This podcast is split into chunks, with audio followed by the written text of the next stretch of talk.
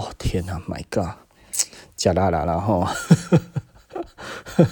我我我现在才认真的去思考这件事情，就这当下哈，现在我认真的去思考这件事情，他们可能是为了节税啊，假啦啦，好烦啊。就我们根本就没有办法，没有这个屁股，没有这个能力去节税嘛，对啊，所以嗯，真的其实是呃非常的伤心呐哈，那。好，那所以我就痛定思痛了啊！所以我最近呢，其实就是开始又在思考，哎、欸，要买买店面这件事情哈。因为我以前真的是不太想要买店面了，我就会觉得买店面真的是一件，嗯，既然人家这样子哈，这个价格算起来的话，其实我人家租给我的话哈，呃，我的利我所缴的房租呢，比他们的利息还要便宜的情况之下，我为什么要买？对不对？哦，我为什么要买这件事情啊？我就觉得，嗯，现在想一想也不太对啊。哈，我说当初哈，就算是这样子，我把它买下来，至少我现在还有所有权嘛，是不是？而且呢，我后来发现呢，其实你要说真的有那么便宜吗？嗯，他们真的付出了有这么这么多吗？好像也没有哎。对啊，因为他们最早所买购买的价格，因为目前呃房市还是在上涨当中，然后那还在上涨当中。其实老实说了，我最近就体会到了一点，然后因为呃这个东西呢，其实呃。那个店面它其实并没有涨，那店面没有涨的原因是什么呢？是不是之后会补涨？呃，我觉得这个应该是不是它扣零了哈，因为店面其实不会涨，就是因为它就是不会涨。为什么呢？因为现在呢，呃，台湾景气这么差哈，那银行自己都看了，那么生意哦可以做得下去的那个生意都已经不多了，你知道吗？那店面凭什么值钱呢？对不对哈？现在去做生意的可能都是找死嘛哈，对不对？既然这做生意是找死这件事情，银行已经非常清楚了，那银行还要贷款贷的比较多，贷给那个店面嘛？他当然不要啊，是不是？哦，所以我我最近我就想说，对，我要开始看，但是呢，其实我要慢慢的看，而且我要好好的看。那最终呢，我还是会买，只不过呢，我可能还在思考我要怎么买，而且要怎么样做才能够让这一切变得更漂亮，然后让我自己感觉起来更轻松。我觉得这一点现在这样子来讲的话，我就开始在嗯，做出我不要再后悔的事情了。哎、不然真的是蛮后悔的。你看前几年这样子吼，因为我在看我自己缴了大概多少的房租，这样子来思考这件事情的话，其实也许我不应该要做这些事情了。所以简单的来说呢，嗯，虽然我一直鼓励大家哈，现在呢，呃，不是说鼓励啊，我一直跟大家说，现在真的不要去买房子这件事情哈。我觉得应该是说不要买到。不好的房子，现在房子到底可不可以买？现在房子当然是可以买，然后，但是你一定要选的好。好像我们之前就已经讲过了哈，你有一些哈。房子会增值的这一些的呃位置的话，其实大概自己都要知道啊，在学校附近、市场附近，然后呢，呃，公园附近最好呢，学校、公园、市场通通都有这样子很方便的一个地方哦。那而且附近呢还有题材。在在准备中，比方说南科嘛，南科其实就是台积电还要继续盖，然后然后竹科，诶，台积电后年也要盖，然后那明年呃明年的南科还是后年的南科要开始盖。那个三奈米嘛，吼，那两奈米的话要回去新竹嘛，哈，新竹的话好像预计是后年还是大后年吧之类的，然后因为我我们有一些台积电的那个相关的企业哈的顾客嘛，然后，有的时候会聊天会聊到了哈，那所以这些东西我相信这些都是题材，然后那因为台积电目前就是台湾最大的题材嘛，哈，所以台积电到哪里或者哪里就涨了，是不是哈？所以跟着台积电就对了嘛，哈。哦，因为这个就是题材啊，吼！如果听不懂题材的话，题材就是大家都会讲的东西啊，只要大家都会讲，大家就会往那边聚啊，钱就过去了，吼！那所以 OK 啦，那不然谈服装呢？我们今天想要跟大家讲的大概就是，呃，其实无论任何时候哦，你做任何的事情，其实都要把方把风险摆在第一位，然后你千万不要去觉得，哎，现在就已经是最低了，所以你应该就可以做什么事情，然后呢就不顾一切的去做哈。就像我们那个时候呢，我觉得企业我自己要发展，OK，一个做不来要请两个，两个做不来请三个，三个做不来请四个哈。无论如何都要让它完成之下呢，但是你却没有去评估你自己的产业跟其他的产业别的差异，然后你光听了一个，你觉得哦，人家是年商百亿的公司的里面的董事长特助，应该你就可以学到这些东西，所以你死活也要试一次哈。结果呢，我就后悔了，而且我那个时候其实因为这样子请了大量的员工之后呢，我的服务品质是下降的，并没有因为请了很多人的服务品质变好。然后我那个时候，我刚才有讲说哈。我我还是有跟我的员工在聊天嘛，吼，那他们后来回来跟我聊天那样子的时候呢，然后有一次我们就在聊，走在公园这样子吼，就聊聊聊，我要跟他去买个东西，然后我就说吼啊，你们以前，我我觉得啦，我猜的啦吼，因为人很多嘛，对不对啊？所以聊天一下子时间就过了，因为只要一群人在聊天，诶，下午两点来聊一聊，哇靠！怎么转眼间就要吃晚餐了？诶，可是诶，老板交代的事情都还没做，怎么办？怎么办？没关系啊，哈，这个时候一定有人讲说没关系，饭还是先去买，买回来之后大家轮流吃嘛，对不对？你吃完我吃，我吃完你吃，吃一吃又两个钟头又过了，诶，怎么老板交代的事情都还没做？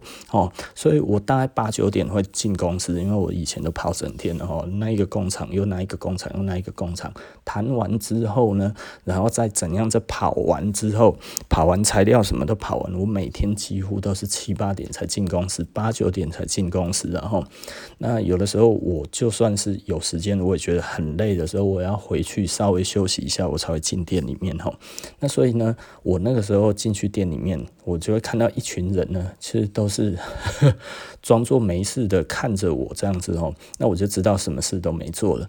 那我就跟他们讲了，我是说，我就跟那个时候讲，你们那个时候一定就是聊天聊得很愉快。然后聊到那个时候啊，怎么办啊？事情都没做啊，没做的时候怎么办？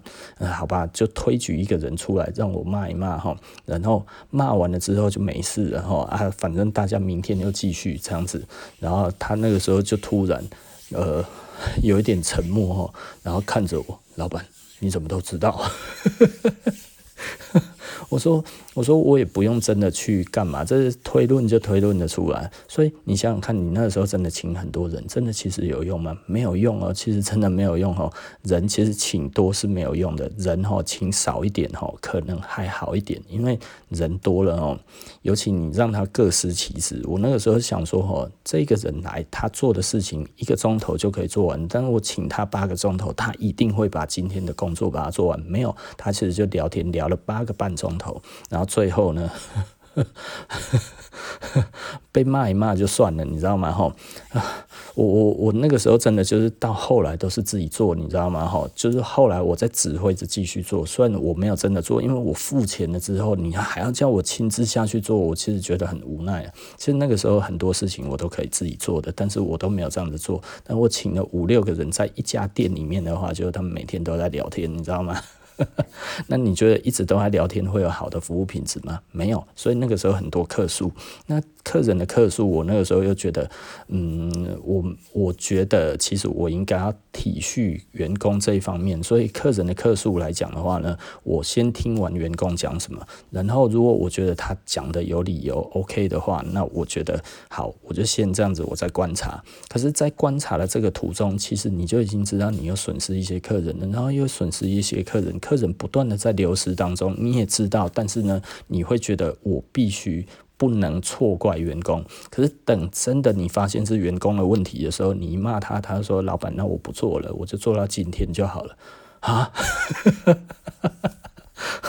那个时候几乎都是这样子哈，所以你其实觉得超级无奈哈。那你一直跟他们讲一样的东西，这样子，然后最后呢，其实大家他们有革命情感，为什么呢？因为每天都来这一边聊天嘛。我那个时候我就这样子跟那个员工哦，就是他其实现在偶尔还会回来找我聊天呢，很偶尔，一年可能回来一次吧哈。那呃，就是因为他现在也在为他自己的事业在打拼啊，其实他也做得很辛苦哈，所以有的时候我要是在骂政府的时候，Facebook 上面他偶尔很偶尔也会来暗赞一下。很有趣啊哈，那呃嗯，刚刚怎么说？反正我我们就是这样子嘛哈。那他那个时候，我我最记得就是 他那个时候离职之后，过了两年之后回来找我的时候，我们聊到这个，然后他那个时候看我的表情，我到现在都还记得。然后他说：“老板，你怎么都知道？” 因为最早的时候，其实我们店里面是没有任何的监视器的，然后那没有监视器，没有什么那些，但是呃。他是说：“哎、老板，你怎么都知道？”我说：“这个好像也不太需要用太多的脑袋就可以想得到了。”然后，那简单的来讲，然后我觉得很重要的就是，你千万不要一些人在用他自己的经验，然后跟你讲的事情，你就觉得应该是这样。哈，为什么呢？啊，简单的来说呢，我我我我我其实我可能是海里的鱼。对不对？海里的鱼，然后呢，它是那个天上飞的鸟。对不对？哇，天上飞的鸟，它是飞超高的那一只鸟。那我其实呢，并不是一个在深海里面的鱼。然后，但是呢，我想要到深海去嘛，是不是？吼，就他就跟我讲说，哦，你到什么样子的高度，你会碰到什么样子的东西，你就用这样子的解决就好了。可是我没有意识到它是一只鸟，我是一只鱼，所以我用鸟的方式要解决鱼的问题，那我就死定了嘛，吼。所以这个其实是非常非常重要的一个问题点啊，就是给你建议的人。他真的知道你真正的问题是什么吗？而他解决的方式真的适合你吗？其实你还是必须要自己要想过哈。因为我那个时候就是认识太多的老板，而这些老板都是蛮厉害的老板，在业界呢都曾经是年商数百亿、数十亿的老板，然后跟我讲的经验谈，就最后原来这些东西其实我都不能用，然后我那个时候都用了，所以导致我现在的状况，你知道吗？哦，所以我觉得这其实是一个非常可惜的点了。我那个时候如果完全相信我自己的判断的话，其实我那个时候就不会多开店了。哈，那我如果那个时候呢，不要这样子想的话，其实呢，我就不会请那么多的人了。那我不会在那个时候同时在台中开了三家店，我自然就不会分散掉那么多的顾客，然后让那么多的顾客因为每一家的那个服务水准不均，然后呢，产生了那个。跟我们的那个公司呢，就就该要怎么讲，就是就是呃，对我们失去信心嘛。对我们失去信心之后，然后我再怪罪下来的时候，员工又不断的出走，这件事情，这其实是非常非常的有问题的。那当然，那个时候其实最大的问题就是我自己的情绪的控管的问题啊。我那个时候没有思考到。给员工很大的情绪的那个，就是因为他们事情都没做，其实是我的管理发生了问题了，所以造成他们事情都没做的时候，然后我又直接在怪他们。虽然我请了很多人，他们应该要做好，但是没有一个人做好一个监督的角色，我就不应该随便离开这一家店。你懂我的意思吧？制度跟文化还没有起来之前，老板是没有权利离开那一家店的，所以这一点也必须要非常非常的清楚。如果你的公司还没有，文化产生还没有制度产生，你的员工连要干什么都还不是很清楚之前，拜托你待在店里面，待在公司里面，好好的把这个东西把它建制完成。他可能要半年，要一年才能够建制完成，你就要在这个时候弄好之后，你才可以到处跑，对不对？哈，思考一下这一点哈。其实这个就是我那个时候做错的许多的事情的其中一个。那现在对我来讲的话。呃，我觉得我是学到教训，所以我并没有后悔，因为我曾经这样子做，所以我也没有真的后悔。但是我后悔的是什么呢？我后悔的就是我那个时候应该就要为现在这样子的惨况做准备，但是我那个时候的准备不足，而且呢，我其实我的判断过早，所以其实呢，造成我现在其实在呃，当然，我觉得我搬到七期是一个相对正确的决定啊，因为我那我换到那边店比较大之后，其实我感觉是有比较。好一点，然后我觉得我留在一中不会变得比较好。那个时候店真的太小，店除了太小以外，还有很多很多的问题。然后在一中那边，我我觉得它是一个消退的商圈，而且消退的非常非常迅速，在那个时候了。而整体这样子来看，一中以现在消退的速度还算慢的，你知道吗？哦，我觉得真的实在是太神奇了，其他地方都消退的蛮惨的哦。那新起来当然就是审计新村嘛。那审计新村，老实说，我还没有去过了哦。但是以我自己稍微这样子看起来，我觉得，嗯嗯。目前可能还是一中街比较好了，那逢甲是凄惨无比啊，逢甲真的惨到爆了，你知道吗？我真的实在是无法想象逢甲怎么会变这样子，整条文华路哈，逢甲那一边竟然文华路的大店面空出来好几十间呢，好几十间，以前那个根本是不可能的事情哎，就这三四年的时间变这个样子，就算是五六年前人家说哈逢甲已经不好的时候，我们去看都还不会有大店面空出来。知道吗？那个根本就是还没有出来之前就会被人家弄走了哈。就我那个时候为什么觉得一中街不行呢？就是一中街在那个上面，其实那个时候北回木瓜牛奶哈，他要搬走的之前，我们竟然就已经被那一些中介咨询了，就是说你要不要搬到那一边去？现在房租降一半而已。诶，你一听到。然后说北回又搬了，我们想说不太可能吧。后来北回真的搬了，那北回真的搬了之后呢？呃。又过了好几个月都没有人接手，我们离开一中都还没有人接手，哎，后来才有人接手，你知道？你就觉得太扯了，哈哈，怎么会这样？对不对？哦，那个时候其实已经很惨了，因为老老实说，在马英九的执政的后期的那个时候，其实已经没有真的很好了。油电双涨之后呢，其实很多的呃比较小的家庭，他都已经受影响了。可是那个时候，我们的顾客还没有受影响，你知道？我们的顾客真正受影响，我们这一群的顾客。就是相对来讲，中产阶级以上的这一些的顾客群呢，呃，大概都是呃那个蔡英文一上来吼，马上就不见了。哦，很恐怖然后，因为一整个上来之后，发现政策不对劲哈。呃，商人哈，其实大家都知道，因为商人的压力很重哦，我要负担很多的水电，然后人事成本这些东西，我可能只要没有赚钱，尤其台湾的厂商都是 OEM 居多，只要他没有单，他就死了。没有单就死了，所以他不可能等到他真的在台湾要死了他才走，所以他们那个时候其实很快都走了，没有办法，因为我们就是 OEM，我们就是代工体系的一个国家，到现在都没有产业的升级，都没有品牌化，都没有各方面老呃全部的事情，其实只有马英九在第一任的时候有做，他在做什么？他在做 MIT 标章，那个时候我真的欣赏他，但是他第二任之后竟然不搞了，他在搞他的所谓的历史定位，所以我对于马英九的话非常常。非常非常之不谅解，这个人真的他妈的庸才到一个极致的哈。第一任那个时候很好做，是因为阿扁锁国八年之后，他只要开放就可以。可是他的第二任竟然开始只想到他的那个历史定位而已，他开始想要做所有的东西，正所谓什么这些东西打房有的没有的，通通在同一个时候就做了。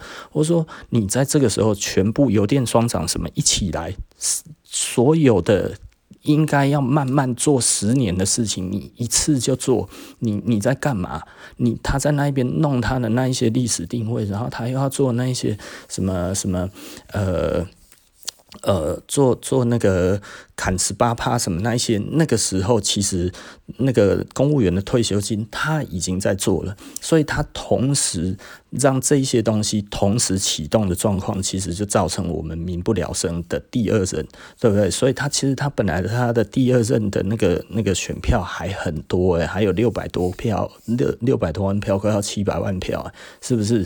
那个真的已经是民意支持度是非常非常高的情况之下，结果看嘛，你第二任乱搞，只为了你的那个那个历史定位，然后把我们国家全民的福祉全部都让他赔进去了之外，你还引进了他们的民进。党这个垃圾党，干他妈的把台湾继续搞得他妈更惨。到现在的话，我们真的是过着民不聊生的生活。很多人觉得他自己没有出路，没有什么这些东西。对，没错，因为我们目前从我我讲的比较那个一点，我从开始做生意的这二十年之间，我们只有四年是好的，其他的他妈的都是烂的。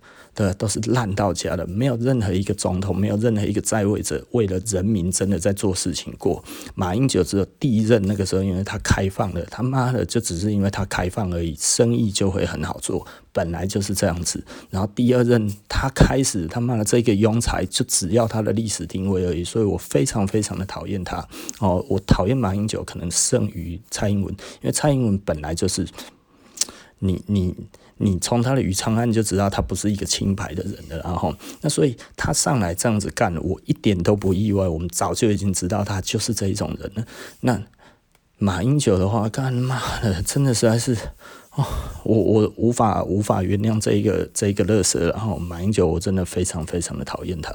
呃，虽然他做的某一些事情，我觉得我是 OK 的，比方说他的那个 MIT 这个东西，我觉得他持续做了四年这件事情。那个时候有没有孙翠凤起来在那边哦，在那边跳跳跳跳那个 MIT 跳就是跳四年？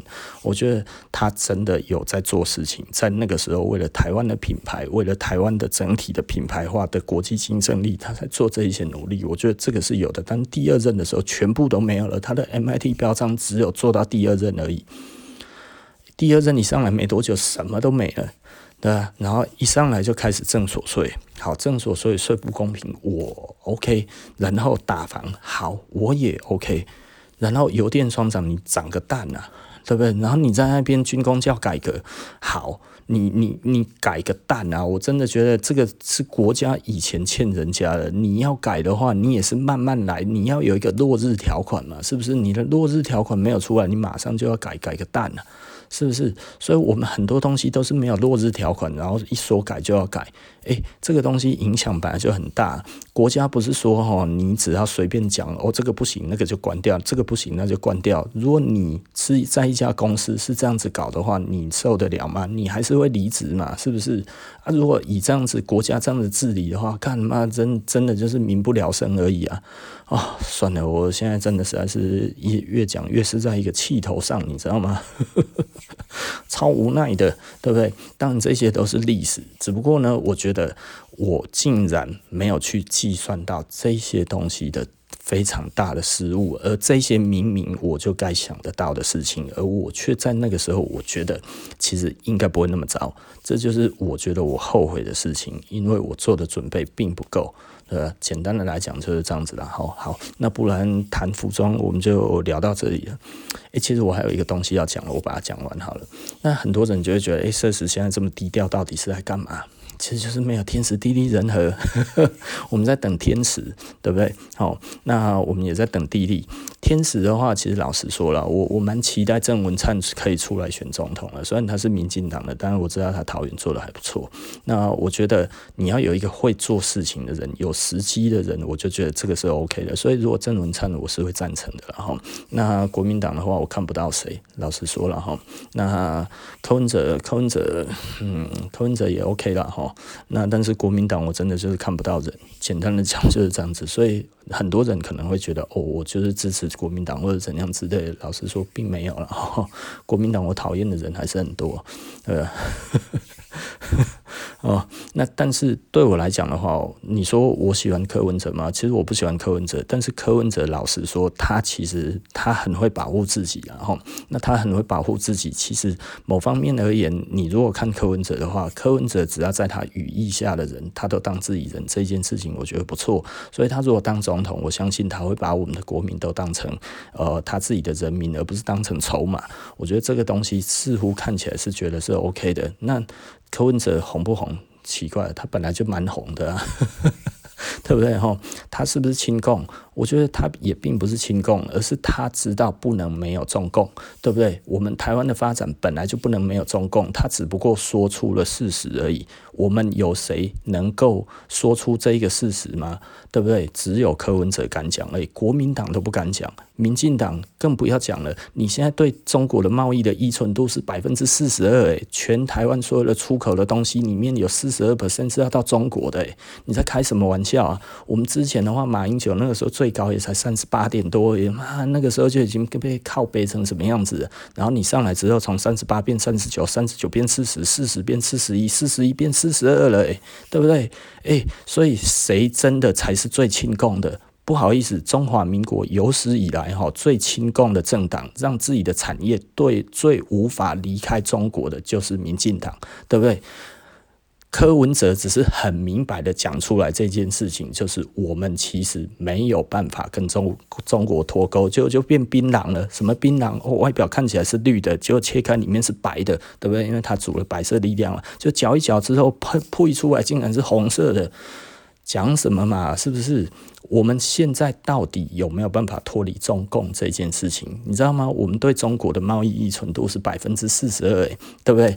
然后对美国多少？百分之十七、十八而已。对日本的多少呢？百分之七而已，对不对？这个 你自己好好的思考一下吧。对啊，美国救得了我们吗？美国占我们的确啦，老实说了，就跟东南亚一样多。东南亚大概也是十七、十八了哈。然后呢，美国也是十七、十八了哈。加起来这样子三十六，都还来。美国跟东南亚全部加起来都还没有中国多诶，是不是？两个中国加 中国加东南亚整个起来，大概还占才占八成多，再加日本差不多到九成，其他的一成大概就是全世界其他的其他的国家这样子。哎、仔细思考一下吧，这才是真正的数字啊！有几个人知道这些数字的？你如果知道数字，你就知道谁在胡说八道了嘛。所以老实说了，我觉得我宁愿要真小人，我也不要伪君子，不是吗？你喜欢真小人还是伪君子？你喜欢伪君子的话，就喜欢民进党嘛，对不对？讲的跟做的完全不一样啊，不就是这样子吗？对不对？这个你从数字就可以看得出来嘛。哦，我们不能被中共统战什么这些，所以呢，我们要尽可能的不要跟他做贸易。结果我们现在主计部、主计部公、主计处公布的啊、我能。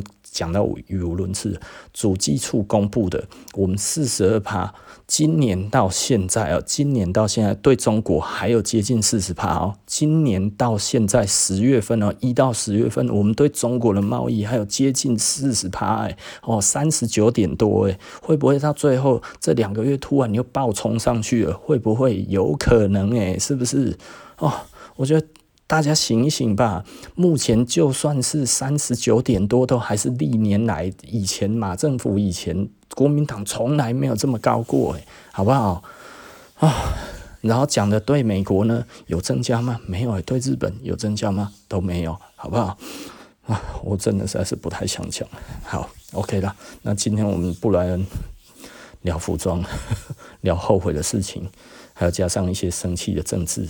然后再讲一些，我好像第一次在 podcast 讲的这么露骨，我应该会被公干了，这下惨了。好了，好，拜拜，那我们下集不见不散哦。